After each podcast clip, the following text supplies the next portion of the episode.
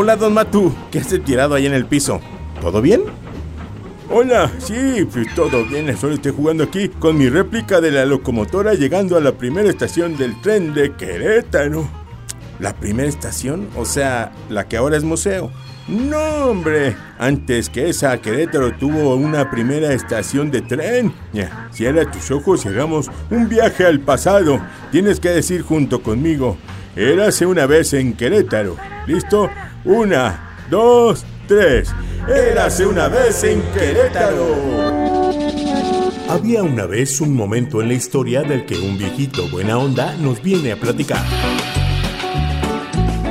Bienvenidos al podcast de Don Matu, quien viene a echar una cana al aire.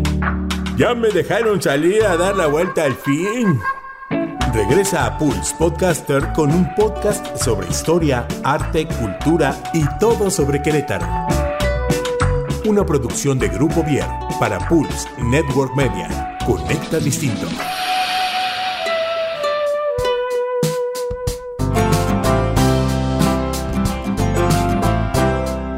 Vaya, nos encontramos en el Querétaro de finales del siglo XIX. Querétaro se encuentra apenas recuperándose de los estragos que sufrió durante el sitio de 1867, que marcó el final de la guerra contra el imperio de Maximiliano. Sí, hombre, la ciudad estaba hecha añicos, pero los queretanos somos gente muy trabajadora y luego, luego nos pusimos a reconstruirla y a trabajar. Así es, a nivel nacional comenzó una política de crecimiento y modernización del país con la introducción del telégrafo, la energía eléctrica y la ampliación de las líneas del ferrocarril que hasta entonces solo llegaba de la Ciudad de México al puerto de Veracruz.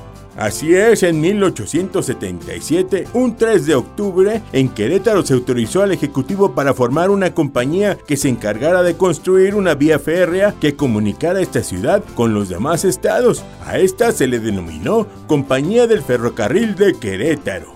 ¿A qué no te sabías ese dato, mijito?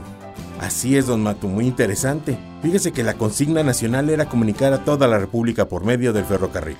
La encargada de continuar y terminar con la titánica labor fue la empresa norteamericana del Ferrocarril Central, fundada en 1880.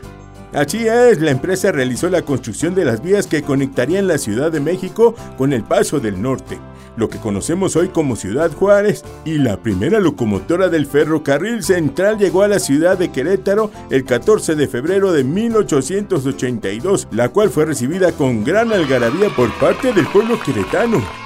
Así es, mucha algarabía y mucha fiesta y para celebrar este hecho que marcaba el inicio de una época próspera para Querétaro, se venía planeando una exposición industrial, educativa y artesanal, la cual fue inaugurada el 30 de abril del mismo año y en la que, entre otros avances tecnológicos, se presentó por primera vez el teléfono para asombro y deleite de la comunidad queretana. Esta expo duró cuatro meses y fue clausurada el 20 de agosto de 1882.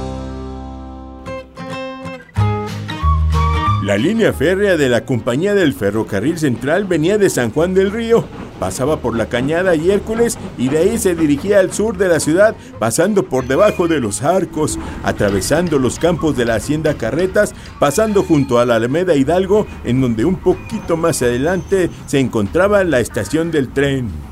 El 19 de noviembre de 1881, previendo la llegada del tren, se faculta al Ejecutivo para que contrate con las compañías que se formen el establecimiento de tranvías en las calles y alrededores de la ciudad y la primera línea que corría del pueblito a la cañada. Esta estación del ferrocarril central ubicada al sur de la ciudad estuvo en funcionamiento de 1882 a 1906, en que el gobierno mexicano tomó el control de la empresa que desapareció definitivamente en 1909, cuando el ferrocarril central y el ferrocarril nacional se fusionaron para crear los ferrocarriles nacionales de México.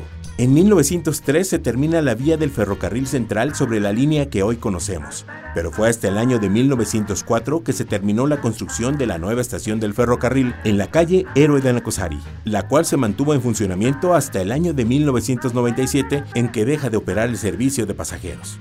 Mm, así es, muchachitos. Seis años duró abandonado el bello edificio, hasta que en el año 2003 la Compañía de Ferrocarriles Nacionales lo donó al municipio de Querétaro, que lo acondicionó y lo convirtió en un museo y en el centro cultural de la vieja estación para deleite de los queretanos y los turistas que lo visitan. Conoce la historia y vive las tradiciones para que disfrutes tus recorridos por nuestra histórica y hermosa ciudad de Querétaro. ¡Vámonos! Gracias por escuchar Una Cana al Aire con Don Matu. Ya me voy a chopear unos deliciosos churros con chocolatito. No olvides seguirnos en las redes sociales de Pulse Network Media y leernos en el blog de www.pulse.com.mx. Esta es una producción de Miguel Olvera y Grupo Vier para Pulse Network Media. Conecta distinto. Grupo Vier.